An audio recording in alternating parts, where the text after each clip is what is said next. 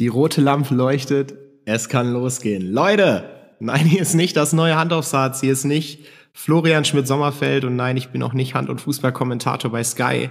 Äh, denkt euch ein, ein, kreatives Intro, denkt euch ja ein Stück weit auch maximale Professionalität, weil all das wird's hier, na, ich sag mal zumindest vorerst noch nicht geben. Herzlich willkommen zu äh, Frei vor Mindens ersten Handball-Podcast. Ich freue mich riesig auf dieses Format, bei dem es um Menschen und Geschichten rund um den Handball aus dieser handballverrückten Stadt Minden gehen soll. Wohin das Ganze genau führt, fragt mich nicht, ich habe nicht den blassesten Schimmer. Vorstellen könnte ich mir aber alles. Von Kreisliga-Legende bis Weltmeister, von Jugendspieler bis Handballrentner. Es darf wirklich alles dabei sein. Lasst uns das Ding äh, hier gemeinsam cool machen. Dieses Format soll leben von eurem Feedback, von euren Hinweisen, euren Wünschen und einfach ein cooles Ding für uns und die Region werden.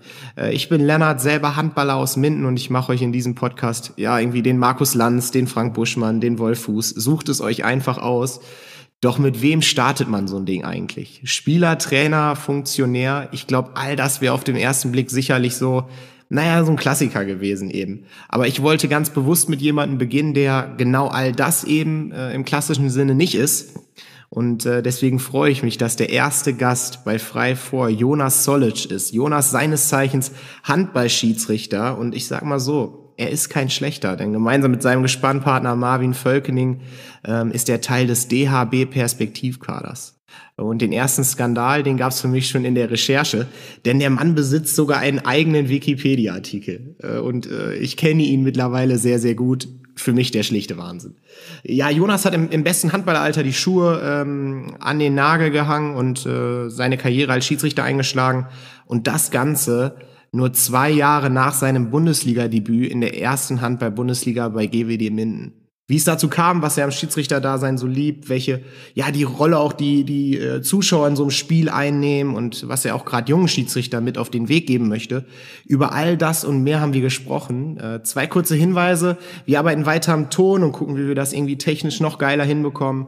Und ursprünglich war der Upload schon in der letzten Woche geplant. Deswegen verzeiht, dass wir zum Beispiel zu dem Zeitpunkt noch keinen Namen hatten, dass Zeitangaben vielleicht nicht mehr so passend erscheinen.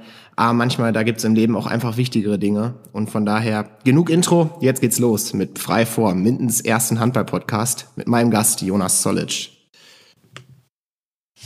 So, da ist er. Unser Gast in Mindens ersten Handball-Podcast. Jonas Zollic in live und in Farbe, grüne Cappy, grauer Pulli und das Lachen wie immer. Jonas, wie geht's dir? Sehr gut, sehr gut. Vielen lieben Dank, dass ich da sein darf. Erster, erster Gast ist ja auch immer eine besondere Ehre. Ne? Ja, die, die, du definitiv. Und du hast schon die maximale Professionalität, die ich mir ja wünsche von, von meinen Gästen. äh, die habe ich schon da. Er bedankt sich erstmal für die Einladung. Das macht äh, prinzipiell hier. Bist du, bist du ein äh, Podcast-Fan? Ja, absolut, absolut. Auch gerade äh, was so unseren Sport angeht oder generell den Sport gibt es ja auch schon einige Formate, äh, die da ins Leben gerufen worden und die hört man sich natürlich auch gerne an. Mhm. Gerade aus dem Fußball, äh, mal beispielsweise zu nennen, den Podcast von Arndt Zeigler oder auch von WDR 2, das ist auch mal ganz interessant, dann auch von, von Sportlern oder anderen Funktionären aus der Sportart da zu hören. Von daher auf jeden Fall, klar. Ja, und so jetzt bist du mittendrin, äh, statt, statt nur dabei sozusagen. Ähm, und ich habe eben im Intro, äh, du hast es jetzt noch nicht gehört, aber auf jeden Fall jeder, der zuhört, äh, von deinem Wikipedia-Artikel gesprochen. Ich sage mal so, also böse Zungen behaupten, du hast ihn selber geschrieben. Ach, das, ist natürlich, das ist natürlich absoluter Quatsch. Nein, Quatsch. Ja, äh, also erstmal muss ich natürlich sagen, dass das kein Skandal ist, sondern absolut gerechtfertigt. Nein, Quatsch, äh, Spaß beiseite. Ähm, ja, ganz interessant. Wir waren selber verwundert, als, als der dann auf einmal aufgetaucht ist. Ich glaube, es war äh, passend zu meinem Bundesliga-Debüt oder nach meinem Bundesliga-Debüt ist der aufgetaucht. Wer den auch immer geschrieben hat, ich weiß es nicht, aber ich habe tatsächlich dann, oder wir haben uns tatsächlich auch mal dran gesetzt und versucht, noch was dazu zu schreiben. Das hat dann nicht so funktioniert. Ähm, keine Ahnung warum, nein, aber Spaß beiseite. Ist eine, ist eine lustige Geschichte, wo man drüber schmunzeln kann.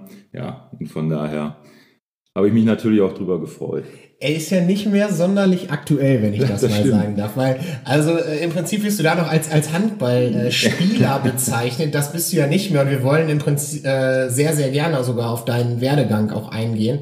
Ähm, bevor wir ähm, ja, auf deine, deine Hauptfunktion, und das ist das Schiedsrichter-Dasein zurückkommen, würde ich ganz gerne mit dir nochmal über, über deine Zeit bei GWD sprechen. Also, ähm, ihr hattet unheimliche Erfolge mit diesem Jahrgang, den ihr damals äh, zusammen hattet. Ähm, ich würde ihn sogar als goldenen Jahrgang bezeichnen. Also ihr habt zusammen du hast zusammengespielt in einer Jugend äh, mit Mats Korte, mit Maria Michalzik, äh, Joel Bierlehm, äh, Justus Richzenhain und ich könnte noch viele, viele weitere nennen.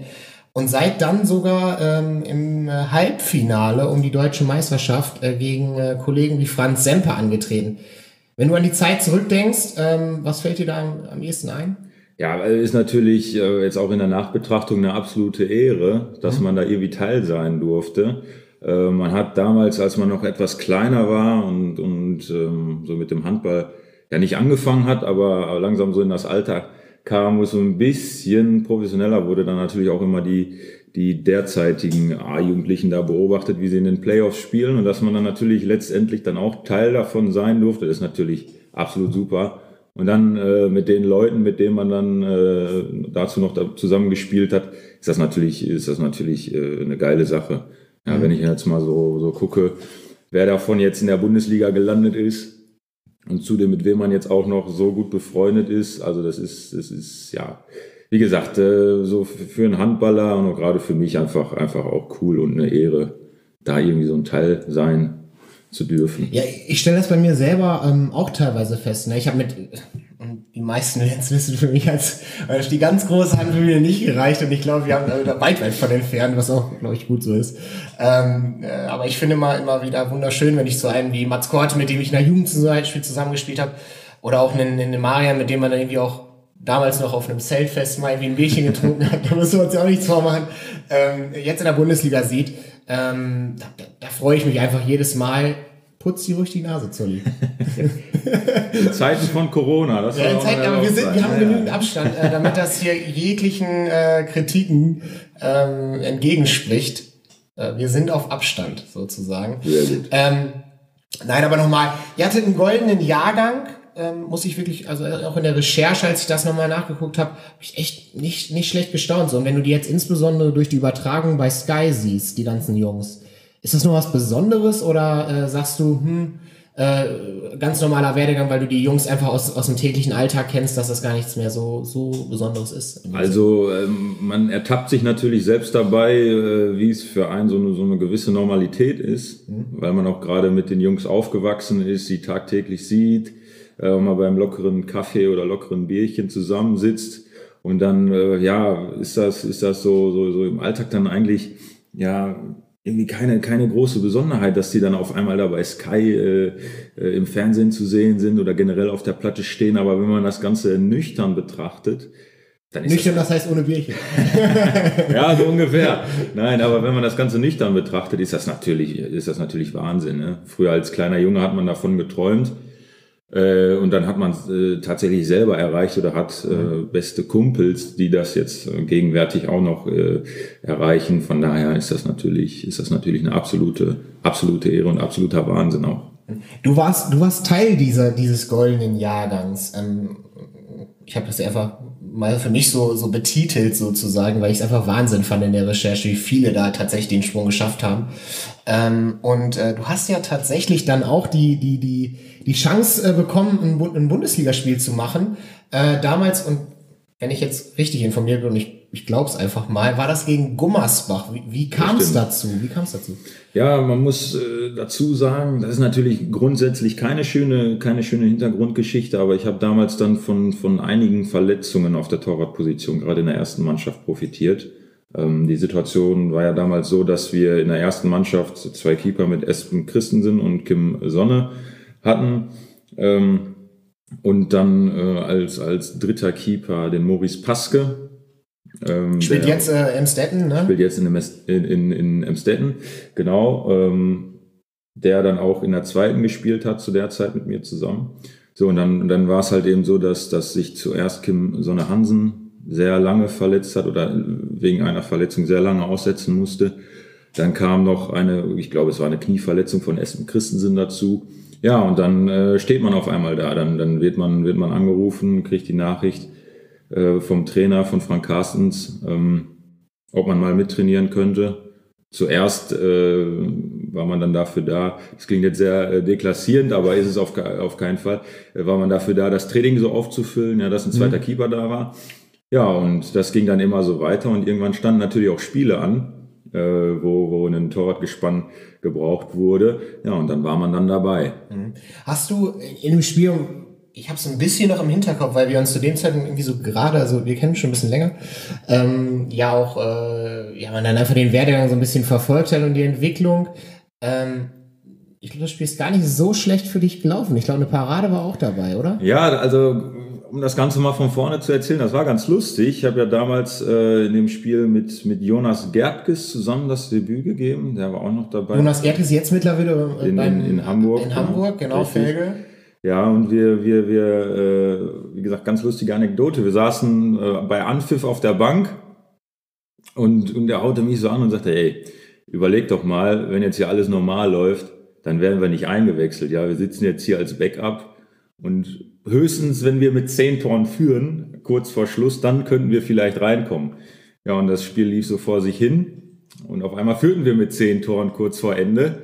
Und dann haben wir keinen Ton mehr gesagt, weil es dann auf einmal immer reeller wurde. Ja, und dann war es, war es im Spiel schon die ganze Zeit so, dass Espen Christensen, der dann da äh, mit mir zusammen gespielt hat, auf der Torhüter-Position schon immer ankam im Spiel und, und so, so gefragt hat, you wanna play, you wanna play? Und ich da, ja, na, natürlich, natürlich, ja, klar. So, dann war es aber leider so, dass Gummersbach äh, dann noch mal ein bisschen rangekommen ist. Die Situation wurde noch mal kritischer. Und dann war es aber dann letztendlich, glaube ich, fünf Minuten vor Schluss war, war das Ding geritzt und dann ja, kam Frank, Frank Carstens dann an und sagte oder tippte mir nur auf die Schulter. Und das war dann quasi so das Zeichen und dann ging es natürlich los. Also es war, war, war ein großartiger Moment. Ja, und im Spiel, ich glaube, ich habe dann einen, einen Ball, konnte ich frei vor entschärfen, aber aus dieser Aktion resultierte direkt ein sieben Meter den ich dann leider nicht mehr halten konnte. Von daher, aber das, äh, darum soll es auch am Ende gar nicht gehen. Ja, allein die Situation, dass man da äh, auf der Platte stehen durfte vor ausverkauftem Haus gegen Gummersbach, ein Duell. Ja, ich will nicht sagen, wo es gegen den Abstieg ging, aber wo, wo schon so zwei Kontrahenten auf ja. Augenhöhe gespielt haben. Äh, das war ausverkaufter Hütte und man konnte das für sich entscheiden. Das ist natürlich, so eine Situation ist natürlich super. Und da kommt es ja nicht am Ende darauf an, ob man jetzt drei, vier oder gar keinen Ball gehalten hat. Ja, macht ja auch so, so den Verein GWD, glaube ich, auch einfach aus, ne? Und auch den Reiz. Ähm, ich glaube, als Jugendlicher oder als Jugendspieler da auch zu spielen, äh, ich glaube, Frank Carstens hat auch mehrfach, oder die ganzen Verantwortlichen auch gesagt, gilt ja als Ausbildungsverein, ne? Äh, was man ja teilweise auch schmerzlich dann äh, äh, ja auch immer wieder in Erfahrung bringen muss, äh, wenn dann der, der, der wirklich, der, der Spieler, der den Durchbruch schafft, dann auch geht. Aber nichtsdestotrotz ähm, glaube ich, dass das insbesondere ja so ein Verein wie GWD und die Zuschauer das auch sehen wollen, ne? wenn, wenn junge Leute da, ja, an den Start gehen. Absolut, absolut. Gerade mit den, mit den Erfolgen, die GWD auch in der Jugend zu verzeichnen hat. Ne? Mhm. Also äh, ist ja nicht so, dass das, das GWD in der Jugend jetzt keine Rolle spielt. Ja, wenn man die letzten Jahre mal so ähm, anschaut, waren sie in der, in der A-Jugend eigentlich immer in den Playoffs um die deutsche Meisterschaft. Und dann erwartet man natürlich auch, dass dann da Jungs rauskommen, die dann in der Bundesliga Fuß fassen. Mhm. Ja, und wenn man das als Verein dann umsetzen kann, ähm, spricht das natürlich für sich. Ja.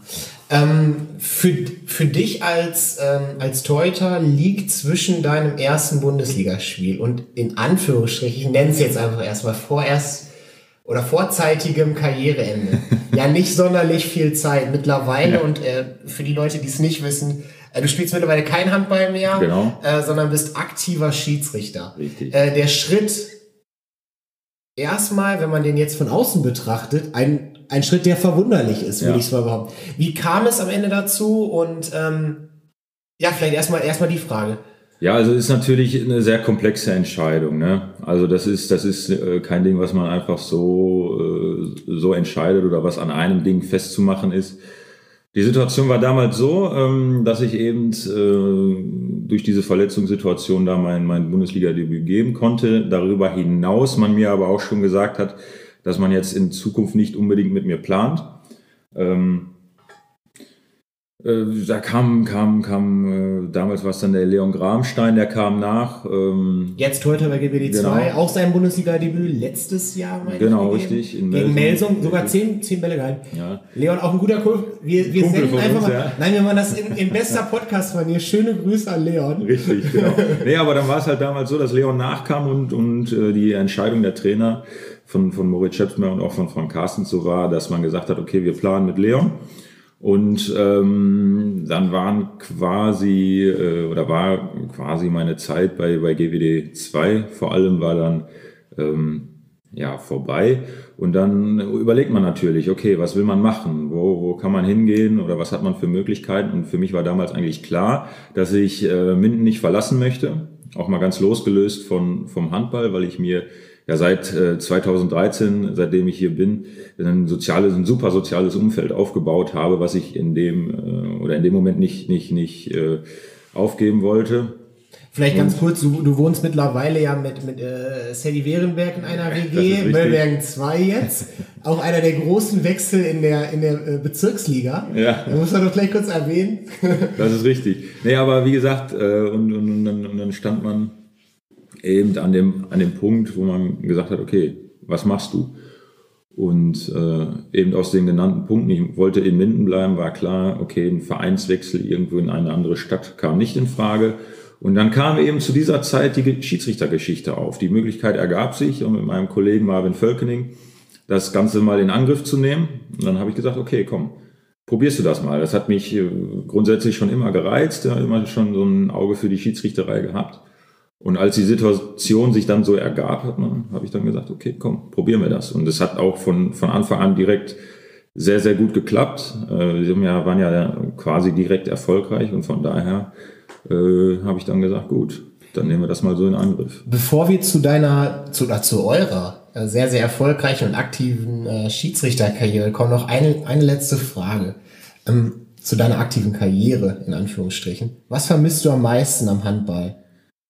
Ah, die, die Antwort ist eindeutig, ne, das Mannschaftsgefüge. Ne. Also die, die Momente mit den Jungs und seien es auch nur so einfache Momente wie nach dem Training in der Kabine sitzen und noch ein Bierchen trinken oder generell einfach rumflaxen äh, beim Training, aus, auf Auswärtsfahrten im Bus, das ist das, was man vermisst. Jetzt muss ich natürlich dazu sagen, dadurch, dass ich noch sehr, sehr viele Jungs kenne und auch noch ständig in Kontakt bin, äh, habe ich diese Momente teilweise oder darf sie teilweise auch noch erleben. Von daher muss ich nicht ganz auf sie verzichten, aber grundsätzlich ist das natürlich ein Punkt, was, was sicherlich auch ein jeder Mannschaftssportler sagen wird, ähm, wenn, er, wenn er mit der Mannschaftssportart aufhört, dass das so, so die Dinge sind, die man vermisst. Ja. Mhm. Also dass das Mannschaftsgefüge mit den Kumpels zusammen. Ja, also das Wichtigste ist einfach, ne? Ja. ja. Äh, kann ich, die Erfahrung kann ich nur teilen. Also ich persönlich jetzt so, ne, ich, ich, ich trainiere auch sehr, sehr gerne, aber ich würde jetzt nicht sagen, dass ich zum Training gehe, weil ich Bock habe. Also ich bin Torwart, ein paar werden es wissen, ähm, um mir irgendwie die Bälle um Ohren werfen zu lassen. Ne? Ähm, klar, das auch. Am Ende ist es insbesondere auch irgendwie so die Kabine, die einfach unheimlich wichtig ist aus meiner, äh, aus meiner Perspektive auch, ne? so auf, auf sehr, sehr kleiner Flamme.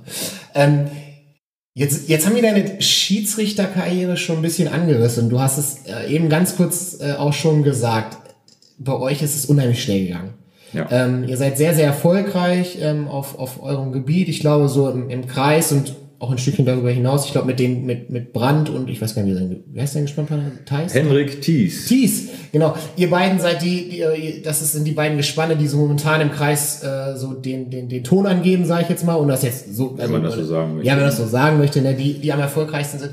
Äh, du und äh, dein Kollege Marvin Völkening, ihr gehört zum DHB Perspektivkader. Genau. Was heißt, was heißt das genau, DHB Perspektivkader? Also der DHB Perspektivkader ist äh, genau dafür da, um so junge Gespanne, wie wir es sind, an, an den DHB-Bereich ranzuführen. Also ähm, für diesen Kader wird gesichtet auf verschiedenen Turnieren. Und wenn man dann bei ähm, den Jungs erkennt, okay, da ist Talent vorhanden, da ist Wille vorhanden, dann äh, nimmt man sie eben in diesen Kader auf.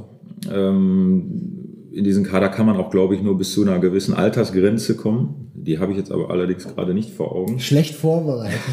genau.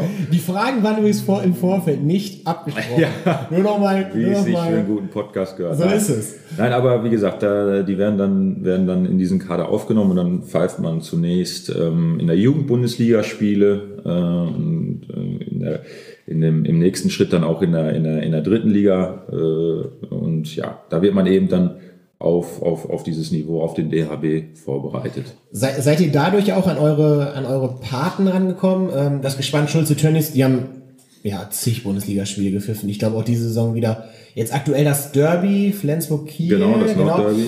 Ähm, äh, die beiden das auch ge da, geleitet, ja doch geleitet, sagt man.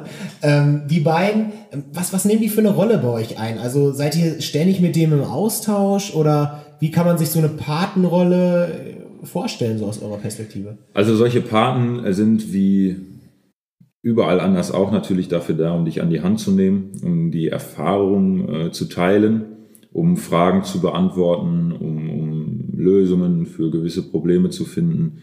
Ja, man, man sucht sich dann meistens so ein, zwei äh, Sachen raus, an denen man arbeiten möchte und geht die dann insbesondere dann, äh, dann an. Und ähm, ja, konkret sieht das so aus, dass man, dass man ähm, über die aktuellen Medien wie WhatsApp zum Beispiel äh, dann, dann auch Szenen austauscht, da mal nachfragt, ja, was hättet ihr hier gepfiffen oder äh, was ist eure Meinung dazu? Und dann tauscht man sich eben aus, trifft sich auch mal persönlich, wenn, wenn das die Zeit hergibt und wenn das der Spielplan hergibt, mhm. ja, wenn, wenn die beiden zum Beispiel in Minden sind. Und dann, und dann tauscht man sich auf der Ebene aus. Okay. Ich glaube, ein Thema, was irgendwie die Handballwelt die Handball-Bundesliga, aber uns auch als, als Kreis und, und, und den Verband, wie Handballverband Westfalen, enorm beschäftigt, ist das Thema Corona. Ne? Also nicht, mhm. also natürlich auch über den Handball hinaus, ähm, aber im Prinzip stellt das alles so ein Stück weit ähm, auf den Kopf. Wie hat euch die Pandemie so als Gespann bisher begleitet? Wie war das? Also insbesondere dann, als es angefangen hat, aber jetzt auch darüber hinaus. Ja, also ich glaube, relativ einfach zu beantworten, für wie, wie für, für, für, oder wie für jeden anderen Handballer auch. Ja, äh, ein abruptes Ende von jetzt auf gleich, keine Spiele mehr gehabt und dann natürlich, als es so langsam wieder losging, nach sehr, sehr langer Pause wieder reinzukommen. Äh, das ist, das, das, das war ein großes Problem. Ne? So hat sie uns begleitet, die Pandemie. Natürlich eine, einerseits die, die, die, die Sehnsucht, wieder auf der Platte zu stehen, wieder äh, mit Spielern reden zu können, einfach wieder diesen Moment zu erleben. Und, und andererseits, als es dann, wie gesagt, soweit war, äh, dann auch wieder reinzukommen. Äh, ich glaube, das brauche ich ja keinem erklären. Und wie ich es auch schon sagte, das ist ja wie für jeden anderen Handballer auch ist das nicht einfach, wenn man so lange wirklich auch gar nichts, auch wirklich nicht trainieren konnte. Äh, es ist natürlich schwer, äh, sich dann wieder auf dem Niveau einzufinden. Mhm. Ich glaube, ein wesentlichen, und so nehme ich es zumindest wahr, ein wesentlichen Bestandteil auch, wenn ich auf die, auf die Leistung oder auf, auf das Schiedsrichterwesen schaue, nehmen ja die Zuschauer ein. Ähm, gerade jetzt in der Corona-Pandemie, in Anführungsstrichen, sind die ja eher begrenzt oder vielleicht auch gar nicht vorhanden. Ähm, vielleicht magst du mal so ausholen, ähm, welche Rolle nehmen die Schiedsrichter auf so einen Schiedsrichter, äh, die Schiedsrichter, die Zuschauer auf so einen Schiedsrichter ein? Also welchen Einfluss haben die? Ja, ganz enorm natürlich. Äh, wenn du, wenn du in eine Halle reinkommst, in der, ja, ich sag jetzt mal auf unserem Niveau, tausend Leute sitzen, dann, dann, dann ist das natürlich erstmal beeindruckend. Äh, du bist ganz anders drauf, du bist anders, du bist angespannter, würde ich jetzt mal behaupten. Ähm, du kommst aber auch leichter in den Tunnel Mhm. Ja, wenn du, wenn du diese Atmosphäre von außen hast. Und dann kommt natürlich doch der Punkt dazu, dass, dass jede Entscheidung dann natürlich in äh, jeglicher Art äh, kommentiert wird, ja, sei es positiv, sei es negativ, meistens natürlich negativ. Der Klassiker. äh, genau, und insofern beeinflusst sich das natürlich.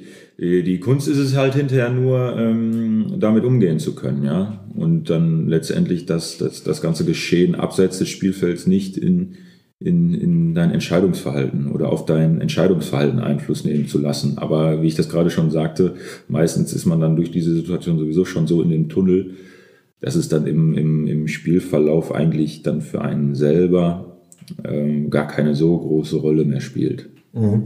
Auf, die, auf die Zuschauer kommen wir gleich nochmal explizit ähm, und auf die Relevanz und die Rolle von, von äh, denjenigen oder von uns vielmehr, die dann auch die Spiele gucken.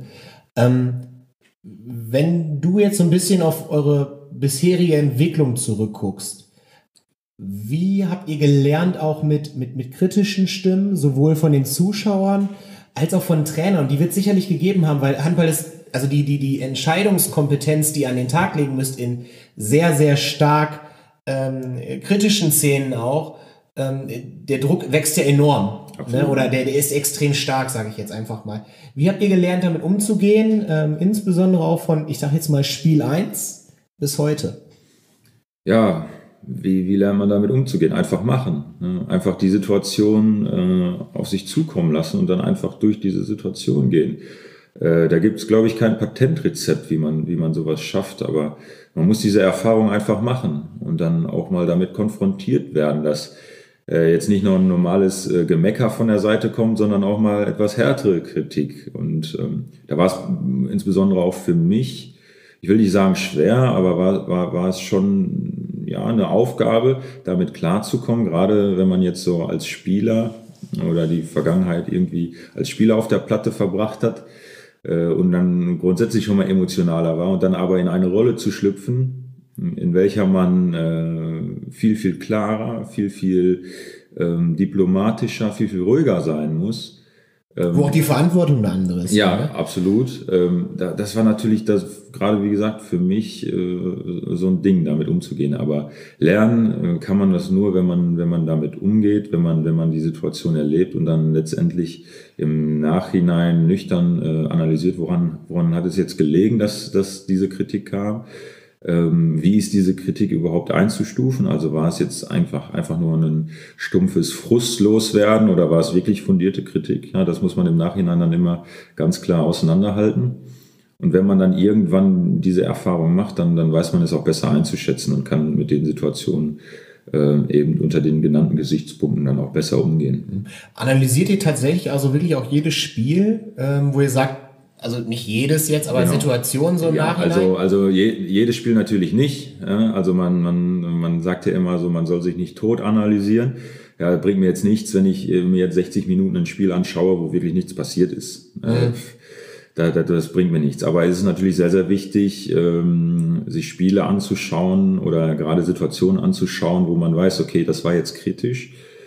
Ähm, um dann halt eben daraus zu lernen oder generell erstmal zu erkennen, okay, was, woran hat es jetzt oder woran, ist es gescheitert in der Situation oder was war auch gut in der Situation, um sich das vor Augen zu führen. Ja, ähm, von daher ist es immer ganz wichtig, solche Situationen oder solche Spiele dann, dann im Nachhinein anzuschauen, daraus zu lernen. Aber jetzt jedes Spiel, wie gesagt, das, das, das machen wir jetzt nicht. Ist man danach auch noch so mit, mit ich sage jetzt mal, gegen einen bestimmten Verein ist jetzt eine Entscheidung äh, auf Westerschneide gegen denjenigen eben verlaufen. Ist man danach noch bei WhatsApp oder so mal in Kontakt und so schreibt, so, ey, ich habe es jetzt nochmal angeguckt, sorry, tut mir leid oder oh, das würde ich jetzt anders bewerten. Ist man da so im aktiven Austausch oder findet das gar nicht statt? Nee, jetzt also äh, auf unserem äh, Niveau jetzt noch nicht. Äh, jetzt auch gerade nicht über WhatsApp, finde ich, ja, halte ich auch nicht für besonders gut, da jetzt äh, im Nachhinein dann nochmal so, so zu schreiben, sozusagen weil man ja auch äh, irgendwo dann eine gewisse Neutralität bewahren mhm. muss. Und wenn man dann hinterher dann mit jedem Trainer oder mit jedem Spieler dann nochmal die Situation dann da ausdiskutiert, das ist, äh, oder sich dann auch gar entschuldigt für irgendwas, das, das tut dem Ganzen, glaube ich, nicht gut. Was man natürlich macht, ist, wenn man, wenn man die Beteiligten schon etwas länger kennt oder sich dann auch im Verlaufe der Saison ähm, wieder trifft, klar, dann spricht man vielleicht nochmal über sowas. Aber in den meisten Fällen muss man eigentlich sagen, und ähm, jetzt dreimal auf Holz, ist es uns Gott sei Dank. tatsächlich Holz, ist ja. ein Holztisch. Nein, aber da muss man äh, tatsächlich sagen, dass uns jetzt ein richtig dickes Ding noch nicht passiert ist. Und somit waren dann, waren dann die meisten Geschichten auch nach dem Spiel wieder gegessen. Okay, also die Frage nach dem großen Shitstorm kann ich mir in Anführungsstrichen sparen. Das ist anders als bei mir übrigens. Ja. Also ich ich, ich habe äh, lange, also ein paar Jahre fürs MT gearbeitet und äh, da gab es mal einen äh, relativ großen, für mich sehr großen Shitstorm. Ähm, aber da gehen wir vielleicht irgendwann anders nochmal drauf ein. äh, die, diejenigen, die äh, irgendwie beim MT vielleicht auch sind, die werden wissen, worum es geht. Ähm, Zolli, für mich als aktiven Handballer, wenn ich so das aktuelle Geschehen beobachte, dann sehe ich, dass unheimlich viele Regeln dazugekommen sind, verhältnismäßig in den letzten Jahren.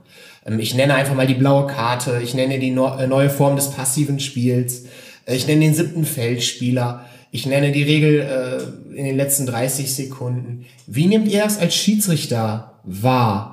Ähm, dass, der, dass das Regelwerk in Anführungsstrichen so stark in das Spielgeschehen eingreift und wie einfach oder wie schwer ist es da im Prinzip dann auch derjenige auf der Platte zu sein, der, der dafür eigentlich verantwortlich ist, dass, das, dass die Regel eingeführt wird?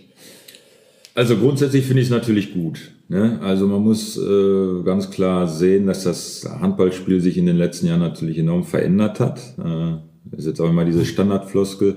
Es ist schneller geworden, es ist äh, athletischer geworden und insofern ist es natürlich auch von großer Notwendigkeit, dass die Regel sich anpasst.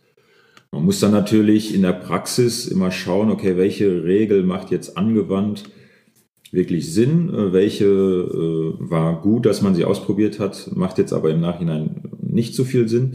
Das ist natürlich in dem Moment immer ganz wichtig, aber grundsätzlich ist es, ist es gut, dass da äh, diese Regelanpassungen geschehen. Ich nenne jetzt einfach nur, ist jetzt keine, keine neue Regel, aber die, die neue Auslegung äh, mit den Außenaktionen, ja, dass, mhm. dass, dass Außenspieler abgelaufen werden, in der Luft noch Kontakt kriegen ähm, das war in der Vergangenheit immer so, dass, dass da Außenabwehrspieler immer rücksichtsloser in die Aktion gegangen sind, man, man immer unschöne Aktionen gesehen hat und das ist jetzt mit dieser neuen Regelauslegung viel, viel besser geworden. Ja, wir haben gesagt, wir, wir sehen schönere Tore von außen, ähm, es gibt weniger Fouls von außen, ähm, Außenspieler lassen die Außenangreifer dann auch mal werfen. Ähm, was jetzt nicht heißt, dass sie nicht mehr verteidigen dürfen, um Gottes Willen, aber grundsätzlich sehen wir da natürlich eine große, große Verbesserung. Von daher äh, sind solche Regelanpassungen oder generell Regeländerungen natürlich der Zeit entsprechend gut. Mhm. Ich jetzt so als, als, als Handball-Fan, sage ich jetzt mal, und ich habe jetzt nur das eine Beispiel aus dem, aus dem Derby äh, Flensburg gegen Kiel oder gegen Flensburg, wer auch immer vorne stand. Da haben eure beiden Paten, glaube ich, sogar auch gepfiffen. Genau. Ne? Mhm. Ähm, ich halte es damit Kretsche, der dann sagte, ja, ich, ich es ist, sorry, so, es tut mir leid. Also die, die, die Bestrafung ähm, bei der Kreisverteidigung, mhm. ähm, insbesondere das Trikot ziehen, soll ja in dieser Saison, ich weiß gar nicht, wie sich das runterbricht, aber ist ja auch vollkommen egal, ähm, massiv oder strenger bestraft werden. Für mich ist das ein Stück weit Handball. Äh, für mich ist das genau das, was den Sport ausmacht wo ich mich echt schwer tue, diese Regeländerung oder diese andere Linie, die jetzt von Schiedsrichtern auch gefordert wird, ähm, zu akzeptieren. Weil genau das macht für mich den Sport aus. Äh, ich weiß nicht, wie, wie, wie siehst du das? Hast du da irgendwie eine Meinung? Also grundsätzlich bin ich, ähm, muss ich ehrlich sagen, auch ein Fan davon, äh, in solchen Situationen härter zu bestrafen, weil wir machen auch immer wieder die Erfahrung, dass gerade im Kreisläuferspiel sehr hart gearbeitet wird auch. Und dann ist es eben äh, wichtig, dass man da unsaubere Aktionen einfach rausnimmt. Ja, wir wollen da keine Härte rausnehmen, auf gar keinen Fall. Ja, Handball lebt von der Härte in gewisser Art und Weise, das wollen wir nicht. Aber wir wollen natürlich unsaubere Aktionen rausfiltern. Und da ist es natürlich ganz, äh, ja, ich, vielleicht, ich will nicht sagen wichtig, aber von, von Bedeutung, dass man da an der Stelle dann natürlich härter eingreift. Äh, von daher äh, möchte ich das grundsätzlich auch erstmal gutheißen. Man muss natürlich immer darauf achten, dass es angemessen zum Handball ist. Ja, also man darf jetzt da nicht die Verhältnismäßigkeit verlieren, äh, wo sich dann hinterher jeder nur noch fragt, okay, was machen wir denn hier einfach? Und das mhm. ist auch, das muss ich auch ganz klar betonen, das ist auch nicht das Ziel eines jeden Schiedsrichters da reinzugehen und zu sagen, ja, wir haben jetzt hier unsere Regelauslegung und ob die euch gefällt oder nicht, das ist uns egal. Wir wollen letztendlich für ein attraktives, schnelles, super äh, sauberes Handballspiel sorgen. So, und an der Stelle ist es dann eben wichtig, dass man äh, diese Bestrafung dann eben vornimmt. Aber, wie gesagt, angemessen zum Handball. Hm. Wie stellt der, wie stellt der DHB, wie stellt der Verband sicher und ich nehme es in meiner aktiven Handballlaufbahn, ich will es auf keinen Fall Karriere nennen, äh, immer fest, dass immer eine unterschiedliche Handhabung einfach ähm, Usus ist. Wie stellt der Handballverband, wie stellt der DHB sicher, dass, oder versucht es zumindest sicherzustellen, dass da eine gewisse Stringenz herrscht? Ja, äh, durch die Lehrgänge natürlich, ja. Also wir haben, wir haben unsere Lehrwarte. Ähm die, die zu Beginn der Saison die Linie oder die Schwerpunkte vorgeben. Und dann wird man geschult, wird für diese Schwerpunkte sensibilisiert. Und dann ist es natürlich an den Schiedsrichtern, das so umzusetzen. Man muss natürlich auch, ähm, da muss ich jetzt mal eine Lanze brechen für die Schiedsrichter, weil sich auch immer darüber aufgeregt wird, dass äh, in unterschiedlichen Spielen unterschiedliche Linien gefahren werden. Es ist natürlich einfach so, dass jeder eine andere Wahrnehmung hat. Und man wird nicht in 100% der Spielen eine 100% gleiche Linie fahren können, weil es auch einfach unterschiedliche Schiedsrichter sind. Das ist einfach vollkommen normal. Man muss im Großen und Ganzen da sehen, dass, ähm, oder man muss im Großen und Ganzen versuchen, dass es einigermaßen ähm, ja, gleich ist, eine gleiche Linie. Man muss die Schwerpunkte verinnerlichen. Und dann, dann, dann ja, darf man letztendlich sich auch nicht darauf versteifen, dass das dann ja, in, in dem einen Spiel ist vielleicht ein kleines bisschen härter oder in dem anderen ein kleines bisschen ähm, ähm lockerer ausgelegt wurde. Von daher, das ist völlig normal und das wird man auch nicht verhindern können. Mhm. Ja, gebe ich dir recht. Gebe ich dir recht. Mhm.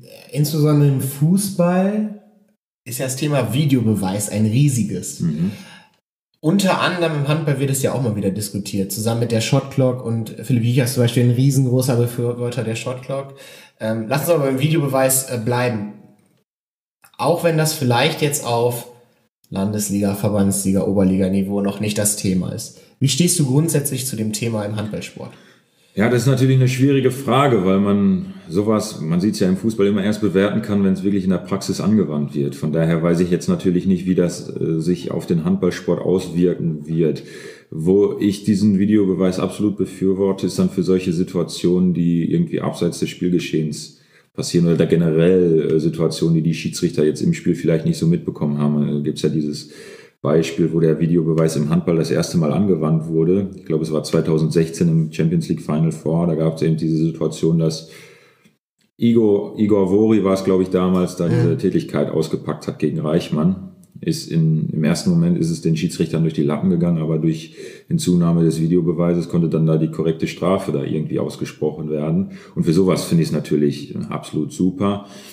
Aber wie es jetzt gerade bei, bei, ich sag mal, äh, normalen Foul, Foulspielen oder generell anderen Situationen irgendwie anwendbar ist, ist jetzt so die Frage. Das, das, das kann natürlich jetzt so keiner beantworten. Mhm. Ja, aber ich, ich stelle ich stell für mich ähm, persönlich genau das Gleiche fest. Ne? Ich glaube, ein, ein Kaputtpfeifen oder ein immer wieder dafür ist das Spiel einfach zu schnell, um immer wieder einzugreifen, ja. aufs, aufs, auf, auf das Video zu gucken. Ich glaube, bei kritischen Situationen ähm, ist es genau das Richtige. Ähm, alles andere kann ich mir ehrlicherweise nicht, nicht vorstellen. Und ich glaube auch, dass dieser Unterschied zwischen Handball und Fußball ja auch ein Stück weit dass der Handballsport ein Stück weit davon auch lebt, ne? Also ich, also meine Meinung so ein bisschen, ne? Also dass, dass das Spiel nicht, ich finde beim Fußball persönlich wird das Spiel sehr, sehr stark auch durch den Videobeweis beeinträchtigt. Das würde ich mir für den Handballsport, egal auf welcher Ebene, nicht wünschen.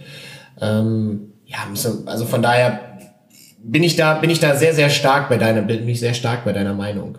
Weil beim Fußball nehme ich es eher als, als störend wahr. ja, ist halt immer so die Frage. Das ist immer, immer, immer, immer so eine Sache von der, von der Anwendung. Ja, man, man kann natürlich nicht erwarten, dass so ein Ding einwandfrei direkt funktioniert. Auch gerade wenn jetzt, äh, wenn man jetzt mal in die, in die Sporthistorie zurückschaut, ist das ja äh, die Zeit, in der der Videobeweis jetzt angewandt wird, ist ja ein kleiner Klecks. Und mhm. sich dann erstmal an so eine Situation zu gewöhnen, ist natürlich auch nochmal was anderes.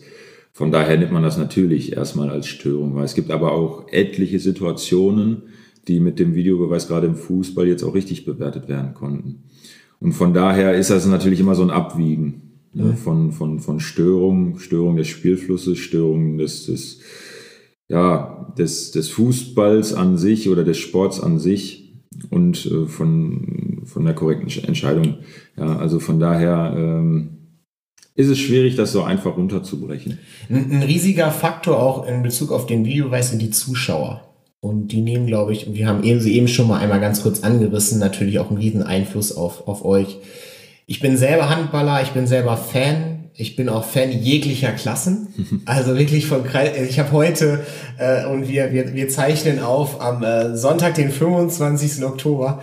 Ich habe geguckt, äh, TSV Hahn 4 gegen Gelenbeck. ich weiß nicht welche Mannschaft. Aber auch da äh, habe ich festgestellt, dass, dass, dass, dass äh, Schiedsrichterentscheidungen natürlich kritisch bewertet werden. Und ich, ich, ich bin sehr, sehr gerne auch in Hallen unterwegs und nehme immer wieder wahr, dass insbesondere die Schiedsrichter natürlich, äh, die, die Zuschauer sehr, sehr kritisch den Schiedsrichtern gegenüber sind. Wie nimmst du jetzt explizit auch diese Kritik, die ja geprägt ist durch maximale Emotionalität, und das ist ja auch das Schöne gerade im Handball, ähm, aber auch gemischt mit so einer, mit, mit, einem, mit, mit einer gewissen Nuance von, ja, ich, ich äh, wie auch immer man es beschreiben will. Also es ist so ein Stück, ich will es jetzt nicht nennen, asoziales Verhalten, aber es, also es geht schon teilweise unter die, unter die Gürtel. Ja, respektlos, genau. Respektlos ist genau das gleiche, mhm. äh, genau das beste Wort dafür. Wie gehst du damit um? Weil ihr werdet damit konfrontiert mhm. werden. Also die also, Kritik ist ja, scharf. Grundsätzlich muss ich natürlich sagen, dass ich das äh, nicht missen möchte. Ja, hört sich jetzt vielleicht hart an, aber äh, um das mal zu erklären, ich bin genauso ein Typ. Wenn ich in der Halle bin und bin da jetzt äh, nicht, nicht als Spieler und nicht als, als Schiedsrichter, sondern als Zuschauer, bin ich genauso emotional auf der, auf der Tribüne und sage natürlich auch mal was zum Schiedsrichter. Und das ist auch normal und das gehört auch dazu. Ja, wir wollen da keine, äh, kein, keine braven Leute da auf der Tribüne sitzen haben, die nichts sagen. Ähm, das ist ja, das, das macht ja keinen Spaß. Dafür geht ja keiner in der Halle. So. Von daher gehört das dazu und das soll auch weiterhin dazugehören. Was nur äh, immer zum Problem wird, wenn das Verhalten wirklich respektlos wird. Und da finde ich, ähm, sollte man es äh, wie im Sport generell halten, dass man da einfach Sportsmann ist. Und äh, zwar meckert, gar keine Frage, auch gerne meckert, soll man auch machen, aber dann letztendlich in der Nachbetrachtung das alles reflektiert oder auch in der Situation dann einfach nicht respektlos wird. Mhm. Ja, und dann ähm, äh, nach dem Spiel, jetzt um das mal explizit zu nennen, wenn, die, wenn das Spiel vorbei ist und, und man dann immer noch so nachtragend zu den Schiedsrichtern ist und dann nicht einfach sagt, ja komm, wir geben uns die Hand und äh, ist gut und das war's dann auch wieder. Ähm, das ist eher der Punkt. Nicht, dass generell gemeckert wird, sondern einfach, dass, dass dieses Verhalten ähm, teilweise dann doch respektlos ist. Würdest du dir, würdest du dir von Verantwortlichen noch eine aktive Kommunikation mit den Schiedsrichtern auch nach dem Spiel wünschen? Ja, Hilft absolut. Euch das? Hilft absolut, das? absolut. Ähm, das ist auch das, was mich am meisten ärgert, äh, wenn, wenn wir ein Spiel haben oder wenn, wenn ich generell ein Spiel sehe, wo der Trainer ähm, oder generell Beteiligte sehr, sehr viel meckern ähm, um das jetzt mal gar nicht so negativ nennen zu wollen, aber äh, sehr, sehr viel monieren. Ähm, ist auch normal, ist auch nicht normal. zufrieden sind, ja, ist normal. Ja, also ist ja auch in gewissen Situationen auch gerechtfertigt, das wollen wir ja gar nicht sagen. Aber dann nach dem Spiel nicht hingehen und dann mit einem reden und sagen, ja, okay, komm, ich habe es so gesehen, ähm, wie hast du es gesehen, dass man die Situation einfach bespricht. Mhm. Ja, weil, weil nur daraus kann man lernen. Ja, ich kann nicht den Anspruch haben, äh, dass ich mich die ganze Zeit beschwere, nicht zufrieden bin, dann aber hinterher nicht zur Lösung beitrage. So, und das ist das, was mich am meisten ähm, ärgert dann in der Situation. Da gibt es, ich erlebe sehr, sehr viele Trainer, ähm, die nach dem Spiel zu einem kommen und dann nochmal ruhig und reflektiert mit einem reden. Das, das funktioniert super, aber dann gibt es doch immer wieder mal welche, die eben nicht äh, nach dem Spiel dann nochmal äh, reflektiert zu dir kommen, obwohl sie ähm, ähm, ja, im Spiel sehr, sehr viel auszusetzen hatten. Und da, äh, ja, das finde ich einfach schade, mhm. ne? weil, weil der Handballsport lebt ja davon, oder generell Sport, der Sport lebt ja davon, dass man sich stetig verbessert und dass man oder dass die Beteiligten gegenseitig den Anspruch haben, dass der Gegenüber die beste Leistung bringt. Aber das kann man nicht erreichen, wenn man, wenn man, wenn man da auf der Ebene nicht miteinander kommuniziert oder seine, seine, seine Bedenken oder seine Fehler oder die Fehler, die man gesehen hat, nicht miteinander teilt. Mhm. So, und von daher, ja, finde ich das immer in der Situation ein bisschen schade. Die, die, die scharfe Kritik von allen Seiten, egal ob überhalb, also überhalb der, der Gürtellinie ist, glaube ich, noch in Ordnung, aber insbesondere unterhalb der Gürtellinie führt ja dazu, dass wir insbesondere im Kreis, ich würde auch behaupten, in der Region, Deutschland weiß ich nicht, das kannst du besser beurteilen, einen Schiedsrichtermangel haben. Ja, ähm, ist, glaube ich, ganz einfach zu beantworten. Natürlich haben wir einen Schiedsrichtermangel, auch deutschlandweit. Ich würde sogar fast behaupten, weltweit. Ja. Also ich, ich wüsste jetzt keine Sportart äh, auf der Welt, wo man das nicht behaupten würde, dass es einen Schiedsrichtermangel gibt. Mhm. Ja, also von daher ist das natürlich äh, ein präsentes Thema und auch ein Thema, was, ähm, ja, ich will nicht sagen, eine Gefahr darstellt, aber letztendlich äh, dann irgendwann vielleicht dazu beiträgt, dass, dass, dass Spiele nicht mehr gespielt werden können. Ja. Weil auch dieser, diese, diese, diese übliche Floskel, äh, für, fürs Spielen braucht man einen Schiedsrichter. Und wenn man keinen hat, dann kann man nicht spielen. Fünf Euro ins Straßenschwein ja. für den guten Zweck. Wir suchen uns einen guten Grund. Also wir werden ein Projekt identifizieren. Zolli hat schon ein bisschen Material. Wir werden rück, rückwirkend alles zusammentragen. Ja, so viel bin glaube ich nicht dabei. Nein, Spaß, war, nur, war, war, war tatsächlich nur Spaß.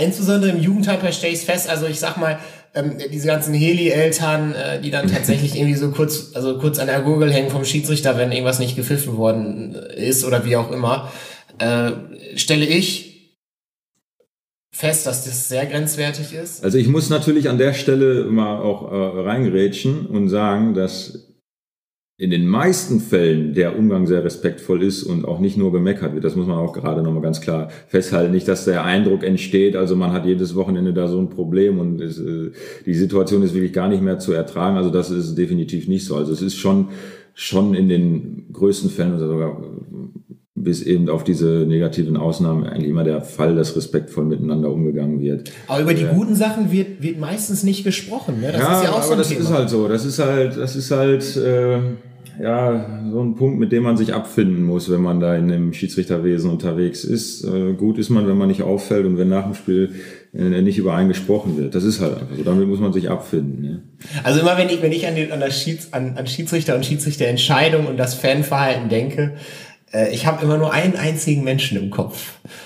Und der ein oder andere Handballfan wird wahrscheinlich bei Ja. mir sein. Mhm. GWD Minden, alte Tribüne, rechts. Ich weiß genau, wen du meinst. Ich würde sagen Reihe 8. Ja, der genau. Mann, der Mann, also aus meiner Sicht hat einen relativ äh, einfachen Friseur, also der Friseur hat einen einfachen Job.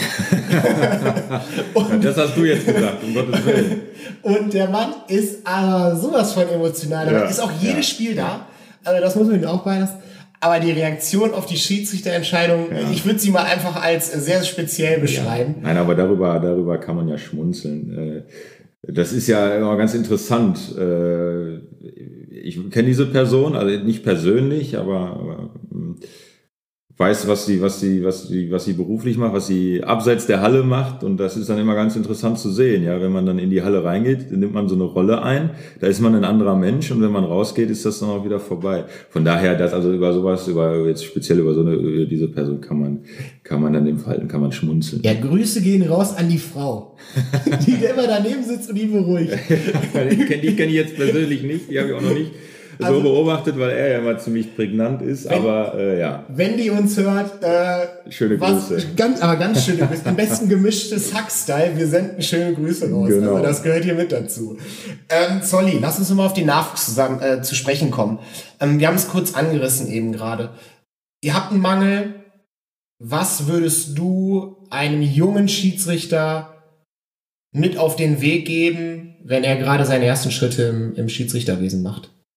Boah, ist eine gute Frage. Ähm, Natürlich sind das gute Fragen, verdammt nochmal. Also, ja, nein, aber ja, einfach, einfach, einfach machen.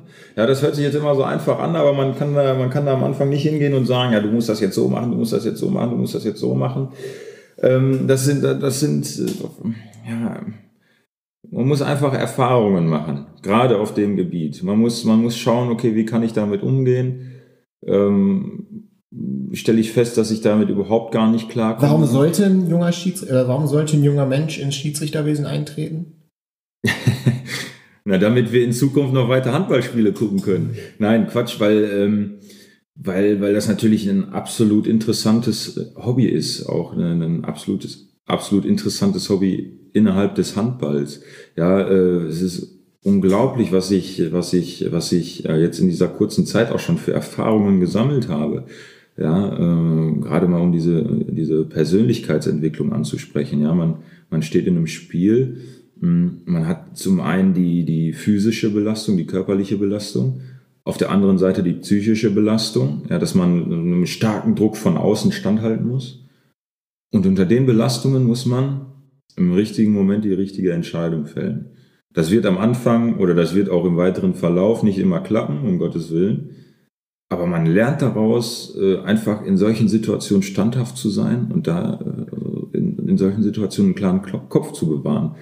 Und diese, diese Persönlichkeitserfahrung, die, die, die, ist, die ist unglaublich.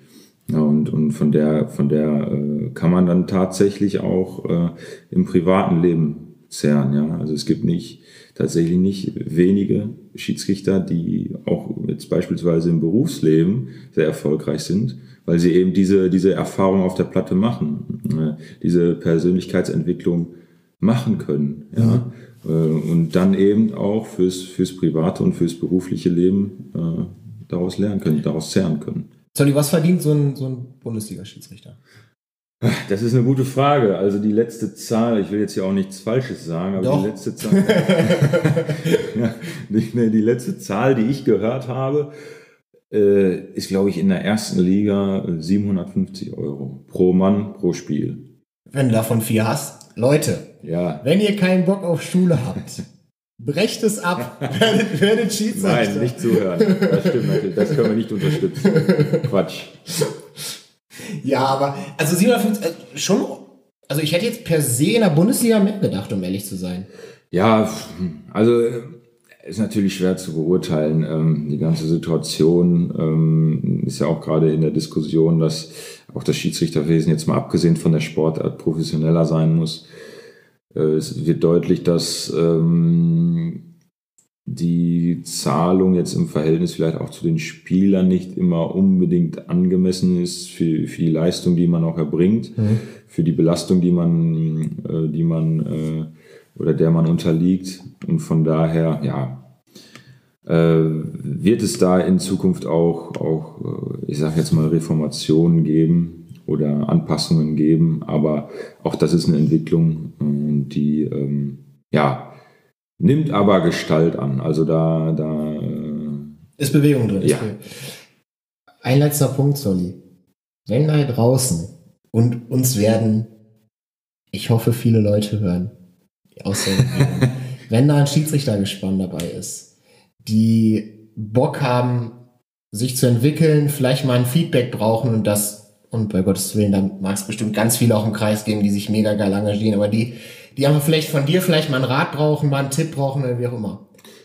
Die dürfen sich melden. Ja, äh, absolut, klar. Äh, ich bin jetzt zwar, oder ich möchte mich jetzt auch nicht als, als als der Coach schlechthin darstellen. Ne? Sicherlich bin ich auch noch ein junger, äh, junger Typ, junger Schiedsrichter, der viel lernen muss, aber äh, ich denke, da, da sollte man, sollte man ähm, alles für tun, dass wenn da irgendwo Interesse besteht, dann da auch weiterzuhelfen. Von ja. daher absolut. Sehr gut. Weil ohne euch, ohne euch geht's nicht. Ich glaube, das ist insbesondere jetzt in den letzten, na, wie viel haben wir auf der Uhr? Tatsächlich schon 49 Minuten 45. Äh, relativ deutlich geworden. Äh, ohne euch geht's nicht. Ähm, an alle Schiedsrichter draußen, äh, vielen, vielen Dank für euer Engagement. Ähm, ich glaube, insbesondere als aktiver Spieler, ähm, ja, ist so, wenn man in der Kabine sitzt, sag ich mal, und sagt, ja, Schiedsrichter waren in Ordnung, ist das schon das größte Lob. Und von daher, ähm, ja, Respekt an euch. Ähm, wenn der irgendwer da draußen ist, der, der, der Bock hat, irgendwie auch Schiedsrichter da sein, äh, gebt Gas. Ich glaube, ähm, die Geschichte von Zolli und Marvin äh, zeigt, dass es auch relativ schnell nach oben gehen kann. Also das kann auch, also es macht auch unheimlich Spaß, äh, kann ich mir vorstellen. Ja, Zolli, Riesendank für diese erste Folge. Ich habe zu danken, dass ich Teil sein durfte. Von Mindens ersten Handball-Podcast. Wir haben weiterhin keinen Namen. Das ist eigentlich, eigentlich auch nicht normal. Also, das ist ein Skandal. Ja, Thjorven Wiese vom TSV Aalen hat, hat vorgeschlagen, Handballer denken bei Latte nicht an Macchiato. Und ja, direkt aufnehmen, aufschreiben. Max, Max, Max Stahl, zweiter Vorschlag, äh, Harz, Harz aber herzlich, äh, in, an, in Anlehnung an die RTL 2-Sendung. Äh, beides von denen wird es nicht werden, da kann ich euch, äh, äh, das kann ich auf jeden Fall schon mal sagen. Also wenn ihr irgendwelche Ideen habt, haut es raus. Wir werden eine Instagram-Seite machen, äh, die heißt aktuell noch Handball-Podcast Minden. Zolli, äh, euch viel, viel, viel Erfolg für all das, was noch kommen wird, für eure Ziele. Vielen Dank, danke. Die ihr äh, habt. Äh, Leute, wir hören uns wieder in 14 Tagen. Und unser Gast wird da sein. Und das da, sollen wir das schon verraten? Sagt man das jetzt oder nicht? Ja, kannst du gerne machen. Ja, wird äh, Tim Wieling sein. Äh, du kennst ihn, glaube ich, auch ganz gut. Ja, ne? klar, natürlich. Ja, wir werden noch ein paar Fragen. Wir werden noch ein paar Fragen zusammenstellen. Tim Wieling ist mittlerweile äh, rechts außen bei Stuttgart in der Bundesliga, hat auch ein äh, sehr, sehr cooles äh, Startup am, Start-up am Start, äh, Nahtstelle. Äh, guckt da gerne schon mal rein. Äh, wenn ihr irgendwelche Fragen an ihn habt, äh, schreibt mir. Und äh, ansonsten bleibt gesund am Wochenende. Viel, viel Erfolg ähm, und äh, ich hoffe einfach, dass wir uns in 14 Tagen wiederhören. Bis denn. Ciao, ciao.